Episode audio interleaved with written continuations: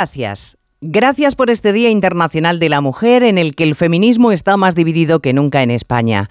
Gracias por este 8M en el que las mujeres somos el cascote que PSOE y Podemos se lanzan a la cabeza para reafirmarse ante sus parroquias. Gracias, presidente, por tener cosas más importantes que hacer ayer que votar para enmendar una ley que nos agrede. Por cierto, su agenda no recogía actos desde la una de la tarde. Gracias, en fin, a la coalición de gobierno que ha convertido este emblemático día en un bochorno nacional para todas nosotras, que cada día pico y pala tratamos simplemente de tener los mismos derechos que la otra mitad de la población, otra mitad que abrumadoramente entiende los desequilibrios. Hoy le servimos a algunos para sus competiciones políticas. Mañana, mañana volveremos a ser la mitad de la población que se puede utilizar a conveniencia para repartir carnes de progresía.